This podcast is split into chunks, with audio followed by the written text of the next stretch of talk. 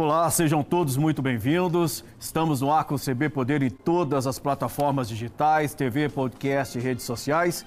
E você tem voz ativa nas lives do Correio no Facebook, no Twitter ou no YouTube. Lembrando que o programa é uma realização do Correio Brasiliense e da TV Brasília. Eu sou Vicente Nunes e aqui comigo hoje o presidente da Frente Parlamentar do Empreendedorismo, deputado Marco Bertaioli, do, PSDB, do PSD de São Paulo. Desculpa. Deputado, seja muito bem-vindo aqui ao CB Poder, é uma honra tê-lo aqui conosco. Eu queria começar a nossa conversa falando dessa confusão da reforma em torno do imposto de renda, deputado. Isso vai sair ou não vai sair? Ontem era esperado que a reforma fosse votada, havia uma disposição do presidente da Câmara, Arthur Lira, em botar em votação o projeto, mas houve uma parte ali e acabou a, a reforma não sendo votada. O que está pegando? Vicente, em primeiro lugar, muito obrigado pelo convite. Me sinto muito honrado de estar aqui no CB Poder com você e poder falar um pouquinho para essa multidão de telespectadores que você tem aqui na, na TV Brasília. Olha, qualquer reforma é muito complexa de ser feita. Há necessidade de um convencimento bastante amplo dentro do Congresso Nacional, especificamente na Câmara Federal, para que todos os parlamentares, quando forem votar, tenham a plena consciência daquilo que estão fazendo como estão votando e qual o reflexo daquela reforma no cotidiano, na vida das pessoas.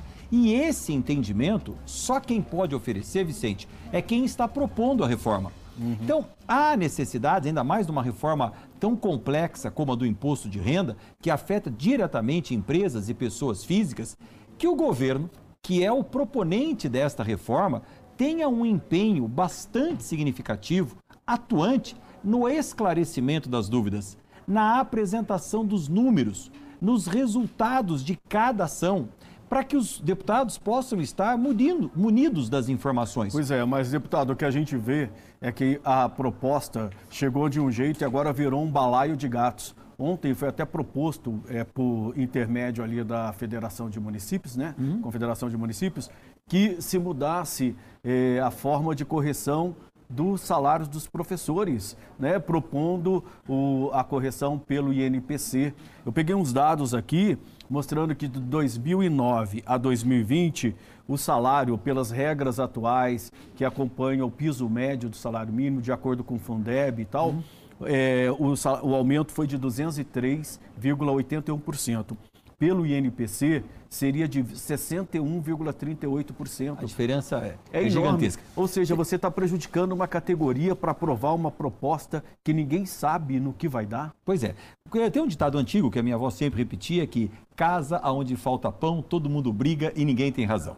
O relator da reforma, deputado Celso Sabino, está muito empenhado em ouvir a todos os segmentos, em tentar construir uma proposta que tenha aderência mas eu percebo que muitas vezes acaba ficando sozinho o relator nesta missão de convencimento e de ouvir. Sinto falta, e vejo isso na Câmara, de uma articulação do governo de estar ali todos os dias esclarecendo as bancadas de cada deputado, de cada partido e fazendo contas. Por exemplo, a semana passada deixou de ser votada porque os municípios e os estados apontavam um déficit na sua arrecadação. Porque na cesta que compõe a participação dos estados nos impostos federais, o imposto de renda é um insumo muito valioso. E se você dá um desconto no imposto de renda, teoricamente diminui essa cesta de valores a ser distribuído pelos estados. Os estados muito arredios, muito eufóricos com essa questão da diminuição da arrecadação. O que precisa ter? A Receita Federal, o Ministério da Economia, os seus agentes, sentando com cada bancada de parlamentar, fazendo as contas e explicando exatamente quanto entra, quanto sai, para onde vai, para tranquilizar a todos pois os é. Mas o que a... E eu sinto falta disso. O que a gente está percebendo é que o projeto ele acabou virando um projeto eleitoreiro, com o único objetivo de cumprir a promessa do presidente Jair Bolsonaro de é, corrigir a tabela do imposto de renda, né, de isentar pessoas que ganham até R$ 2.500. Eu acho que, além disso, Vicente, é uma proposta que fundamenta a implantação no Brasil do sucessor do Bolsa Família, que é o Auxílio Brasil. Na verdade, para propor a criação do Auxílio Brasil, que é uma despesa é, corrente, que vai ser eterna, Nós precisamos criar uma receita corrente. E essa receita vem da taxação dos dividendos. Então não é apenas uma questão financeira para o governo, é uma questão contábil, é uma questão de poder respeitar a lei de responsabilidade fiscal e dar uma origem é, contínua para essa despesa que é o Auxílio Brasil. Sim, é... Portanto, eu acho que o governo poderia estar mais empenhado em esclarecer e convencer em prol da reforma. Pois é, e a gente vê é, que esse papel caberia ao ministro Paulo Guedes de, de convencimento. Né? É, o projeto saiu do Ministério da Economia. Agora, o que a gente vê, é, deputado, é que no próprio Ministério da Economia há uma divisão enorme em relação ao que se transformou essa proposta de reforma do imposto de renda. Né? Tem a ala fiscalista que alega que as perdas vão ser muito grandes se forem é, concedidos os benefícios aos estados e aos municípios, os benefícios que vêm sendo pedidos. Então, que é melhor deixar tudo do jeito que está. E há a ala bolsonarista que não vamos pisar no acelerador, porque nós temos que aprovar essa correção da tabela e, sobretudo, garantir recursos para o Bolsa Família, que vai se chamar Auxílio Brasil, porque o presidente precisa ter um programa social para chamar de seu no ano que vem na, na reeleição. Né? Quer dizer, quando há essa divisão dentro do Ministério da Economia, não é porque tem coisa errada? Eu não digo que tenha coisa errada, eu digo que há divergências bastante explícitas em função da própria origem do Ministério da Economia. São seis ministérios fundidos no Ministério da Economia cada um desses ministérios transformados numa secretaria especial e que são conflitantes por natureza e assim devem ser, porque o equilíbrio parte desse conflito e da busca de, de, de, de lastro para tudo que vai ser feito. É o Ministério da Fazenda, é o Ministério do Planejamento, é o Ministério do Desenvolvimento Econômico, Indústria e Comércio. Quer dizer, tem pautas divergentes. E quando você os une todos na mesma redoma e oferece uma proposta, há cada um puxando a sardinha para sua brasa. E é esse conflito que acaba sendo é, externalizado. Só para lembrar, Vicente, a gente percebe esse conflito não só na reforma agora do imposto de renda, mas em todas as ações econômicas. Eu tive a oportunidade de ser relator agora da medida do ambiente de negócios no Brasil, que eu defendo muito, essa geração de empregos. E como foi uma medida aprovada quase que por unanimidade na Câmara, nós construímos um consenso e vimos, muitas vezes, dentro do Ministério da Economia, opiniões divergentes. Como eu disse, saudável, salutar que sejam, mas precisa ser colocado na mesa e buscado esse consenso. O senhor ressaltou essa questão da tributação sobre lucros e dividendos. Isso é uma pauta que já vem se discutindo há muito tempo, desde 95, quando a regra foi mudada. É, deixou-se de taxar. Isso é um instrumento que muitas empresas usam para remunerar os seus acionistas. Né? Inclusive também é, corporações como advogados, é, médicos usam, recorrem a esse sistema para poder garantir, não recebem salário, mas recebem o, o benefício via lucros e dividendos. É, é, importante taxar esses lucros e dividendos. Né? É importante taxar os lucros e dividendos, mas nós temos que lembrar que nós temos um país onde a carga tributária na pessoa jurídica é bastante elevada. Por que, que o lucro e dividendos foi isento em 1995? Pelo reconhecimento que nós temos uma carga tributária bastante elevada, na casa dos 34% e 35% só de imposto de renda e contribuição sobre o lucro líquido. Agora, Vicente, pior do que o valor em si da carga tributária, e é isso que eu tenho trabalhado e defendido, é o método pelo qual eu recolho os meus impostos no Brasil. Uma empresa brasileira consome, em média, 1.520 horas de trabalho só para organizar o seu pagamento de impostos. Não é o pagamento em si, para organizar, para tentar superar essa verdadeira é, loucura que é a nossa legislação tributária, que é muito mais cara do que o pagamento em si. Então, o caminho da simplificação da arrecadação é um caminho que nós precisamos percorrer.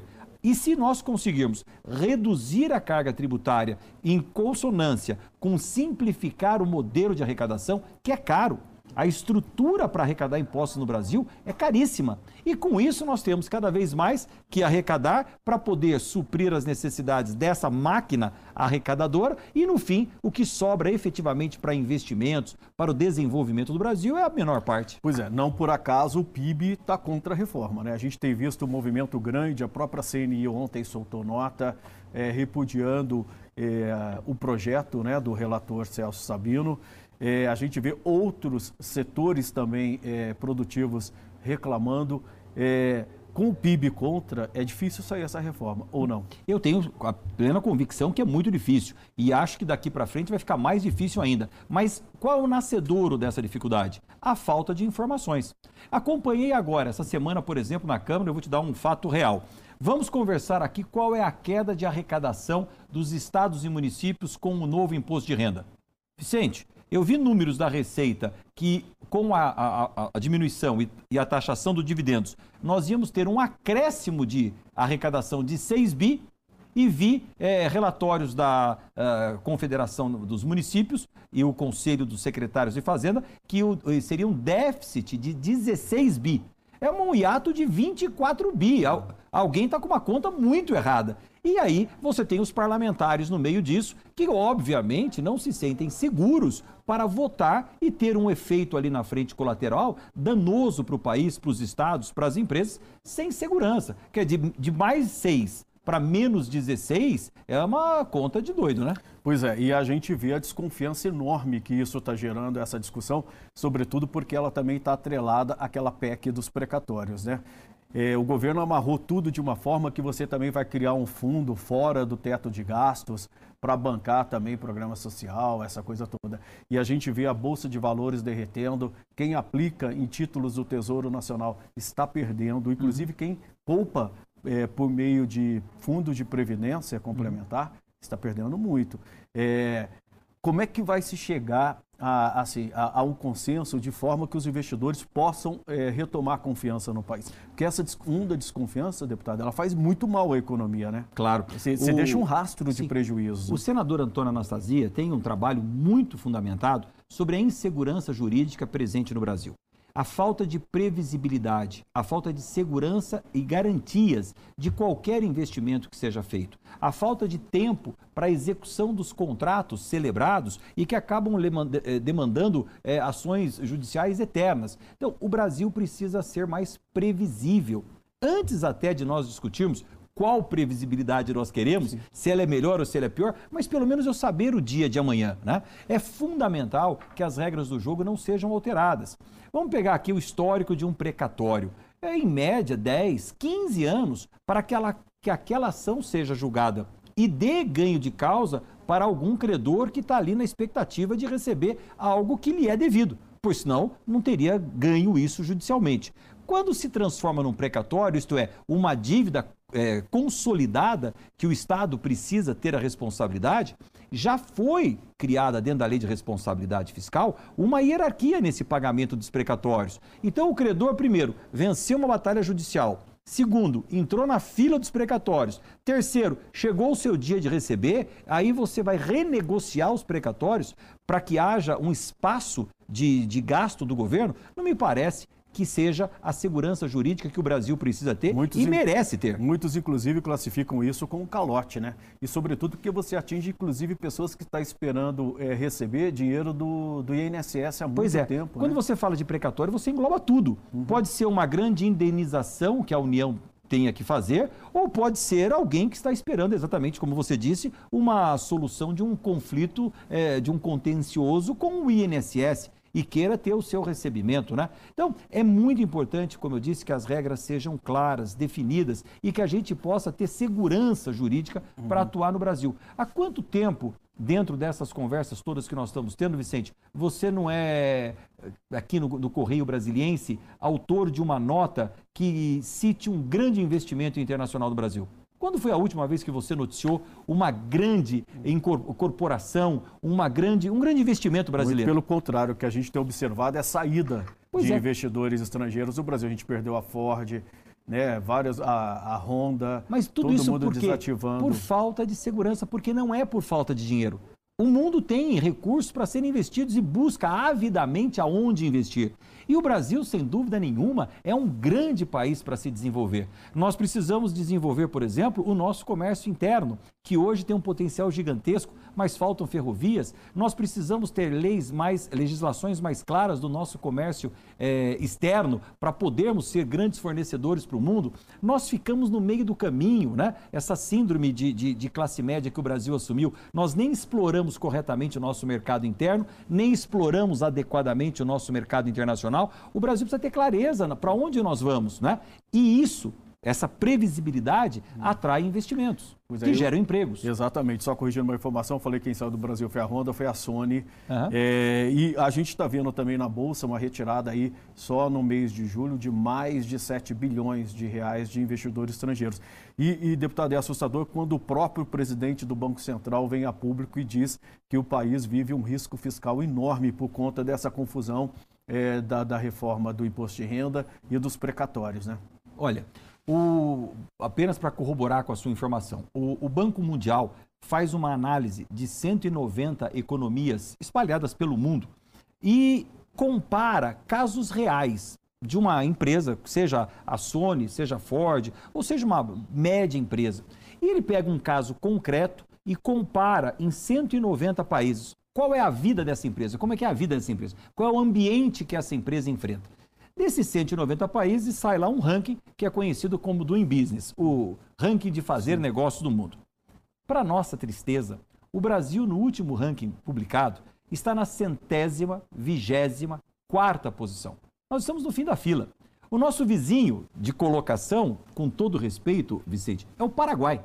Não me parece adequado, com todo respeito que o Paraguai nos merece, que seja a posição adequada para o Brasil estar. Nós deveríamos estar ali no top 50, top 60, junto com os BRICS, junto com os países desenvolvidos, mas não em centésimo, vigésimo quarto. E todos os pilares que compõem esse ranking, o Brasil vai muito mal. Execução de contratos, como nós falamos agora, carga tributária, execução da carga tributária, é, Demanda de eletricidade, por exemplo. Não é possível que a gente demore três meses para ligar a eletricidade num prédio comercial, aonde já tem eletricidade. Então, o Brasil precisa oferecer essa segurança para quem quer investir. E quando eu falo, não é só investimento internacional, não. É para a dona Maria abrir uma doceria Sim. num bairro aqui de Brasília, porque ela gera o seu alto emprego, mais uma ou duas posições de trabalho, que é tudo que nós precisamos nesse momento, com 15 milhões Sim. de brasileiros desempregados, desalentados, procurando uma oportunidade de ganhar a vida. Sim. Deputado, voltando aqui à questão do imposto de renda, muitos especialistas é, criticam o governo ter colocado agora essa votação da reforma do imposto de renda, sendo que o ideal deveria ser, é, começar pela simplificação do imposto de renda, né? Porque nós temos muitos impostos, inclusive tem duas PECs, um no, no, no, no, na, no Senado, outro na Câmara, é, que tratam disso, né? É, por que, que a gente não insistiu já? Estava tão avançada a discussão, tanto na Câmara quanto no Senado, PEC 45, a PEC 110, e, e se passou, atropelou isso e botou o imposto de renda? Porque o, a Câmara optou, e aí eu acho que corretamente, por fatiar o entendimento da reforma tributária. Nas duas que nós tínhamos colocado, elas, tanto a 110 quanto a 45, elas tratavam em globo de todos os é, impostos que nós temos que tratar. E nós podemos fatiar para ter um entendimento melhor da população. Primeiro, o um imposto sobre o consumo, que nós chamamos lá na Câmara, nesse projeto de CBS, a contribuição de bens e serviços, uhum. que é aquele que você paga na ponta. Aliás, é fundamental que todo consumidor saiba quanto está sendo cobrado lá na ponta, na hora de comprar um pãozinho, na hora de comprar um calçado, uma roupa, quanto está embutido de impostos naquela cadeia produtiva. Então é importante, como nós temos o projeto, destacar na nota fiscal qual é o valor da calça jeans e qual é o valor do imposto embutido. Então esses são os impostos na ponta, bens e serviços. Nós temos o imposto sobre a renda, que é esse que está sendo discutido agora no imposto de renda. Nós temos o imposto sobre o patrimônio e nós temos o imposto sobre herança, que é tão discutido no Brasil, se vai ser implantado ou não. De qualquer forma, os dois primeiros é que precisam ser atacados. A CBS ele é mais complexo porque ele ataca literalmente o maior câncer tributário do Brasil, chamado ICMS. E por que é tão difícil corrigir o ICMS? Porque nós temos 27 estados, incluindo o Distrito Federal, Cada estado tem a sua alíquota diferente de ICMS. Nenhum estado quer abrir mão da sua alíquota, porque isso significaria é, abrir mão de receita, e não é razoável. Imagina você, um empreendedor que tenha negócios espalhados por todo o Brasil, entender que em São Paulo é 18, em Minas é 12, no outro estado é 14, no outro estado é 17, e dentro do próprio estado ainda tem variações de alíquotas conforme a atividade econômica. É coisa para ninguém entender. Então, nós temos muita dificuldade optou-se em fazer o primeiro sobre a renda. Mas aí há uma necessidade daquele proponente do governo estar totalmente empenhado nesta reforma. E eu confesso a você, pelo menos na Câmara, eu não tenho sentido esse peso do Poder Executivo em verdadeiramente orientar, explicar e mais do que isso, Vicente, dar uma explicação a você aqui no, no, no Correio Brasiliense, dar uma explicação para toda a sociedade brasileira o que vai acontecer com o seu imposto de renda. Só há condições de prosperar uma reforma quando todos os brasileiros estiverem convencidos. Gostar ou não é uma outra questão, é. mas pelo menos sabedores do que vai acontecer. O que vai acontecer com cada um, né? Exatamente. Deputado, eu vou pedir licença para o senhor um minutinho. O CB Poder faz um breve intervalo. Daqui a pouco a gente segue com a nossa entrevista com o deputado Marco Bertaioli, do PSD de São Paulo. Fica aí, a gente volta já já.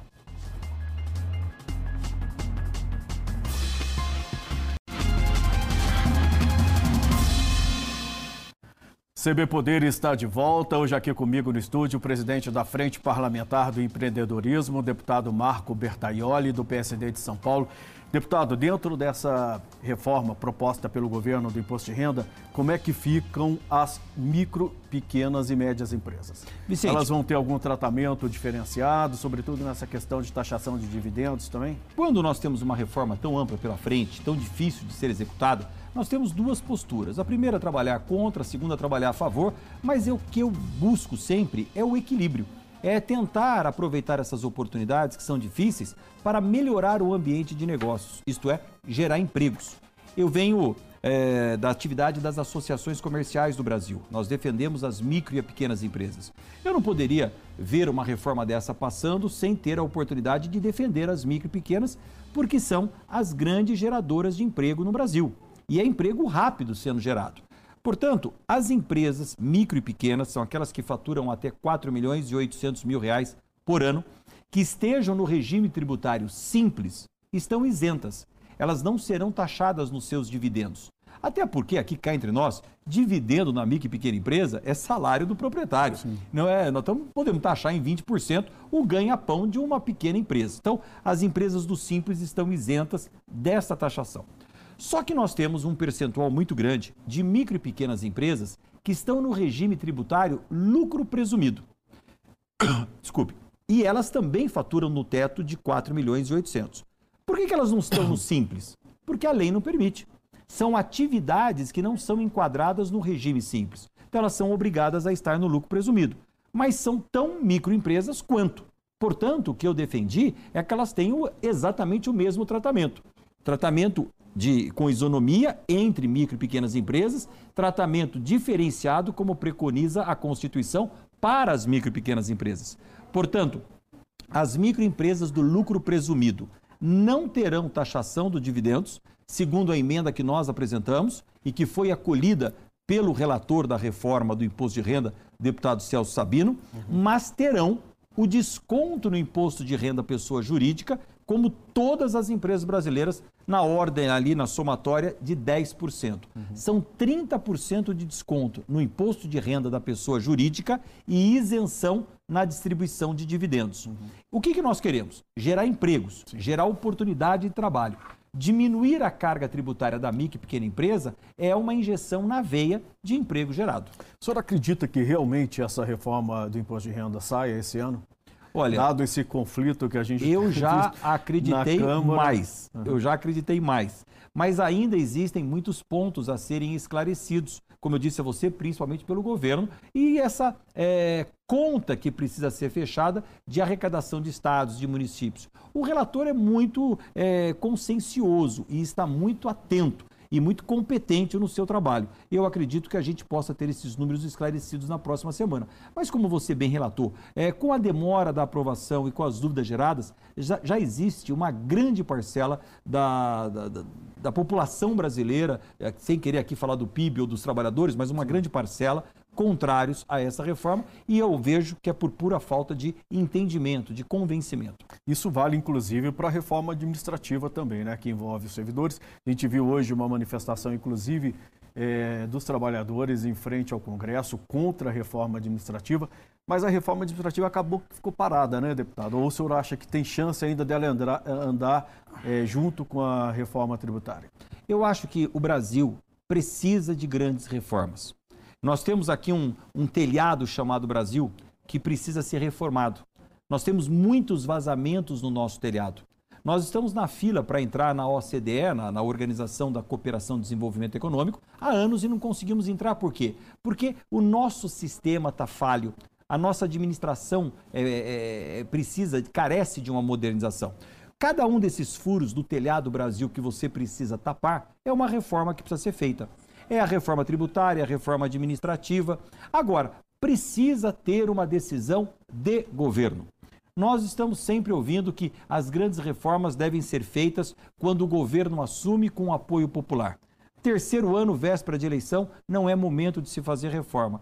Só que o tempo passa muito rápido. E com essa conversa, nós estamos passando governo, governo, governo e não fazemos as reformas que precisam ser feitas. E a gente vê ainda o presidente da República em cima do palanque, né? Ele não desceu e o que a gente percebe é que o país está acéfalo, né? Olha, precisa ter uma decisão de governo. Quais as reformas que nós vamos propor? como elas vão acontecer, quais os resultados esperados para cada uma delas. Um planejamento do que fazer, né?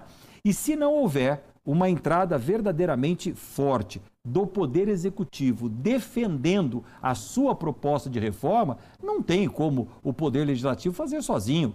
E quando eu digo entrar pesado, é na orientação para a população, porque senão as fake news prevalecem, senão a falta de informação prevalece. Quer dizer, o governo precisa entrar e dizer: a reforma administrativa que nós estamos propondo é esta. Isto, isto, isto. Esclarece através dos meios de comunicação e luta por ela. Eu tenho certeza que o Poder Legislativo não faltará as modernizações que o Brasil precisa.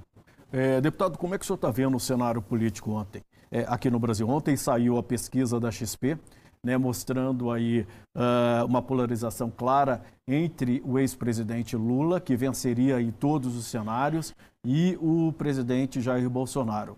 Mas o que a gente percebe também, avaliando a pesquisa, que 47% do eleitorado não votaria em nenhum desses dois candidatos, ou seja, está esperando o que se fala ser uma terceira via. É possível isso? Os dois extremos são muito barulhentos os radicais gritam mais do que os moderados. É natural que seja assim. E eu acredito que essa pesquisa ainda esteja aquém da realidade, porque eu entendo que este meio do equilíbrio, do consenso, seja maior do que 47%. Mas até na sua casa, na sua família, no almoço de domingo, quando você tem alguém lá mais radical, seja da direita ou da esquerda, você acaba evitando o conflito, porque é, os argumentos cessam quando a, a prevalece uh, o berro. Né? E aí você acaba recu é, é, recuando. E isso também acontece nas pesquisas. O que eu sinto, talvez até pela minha origem, de ser de centro, de buscar sempre o consenso, o equilíbrio e reconhecer que existem propostas positivas na esquerda, existem propostas positivas na direita.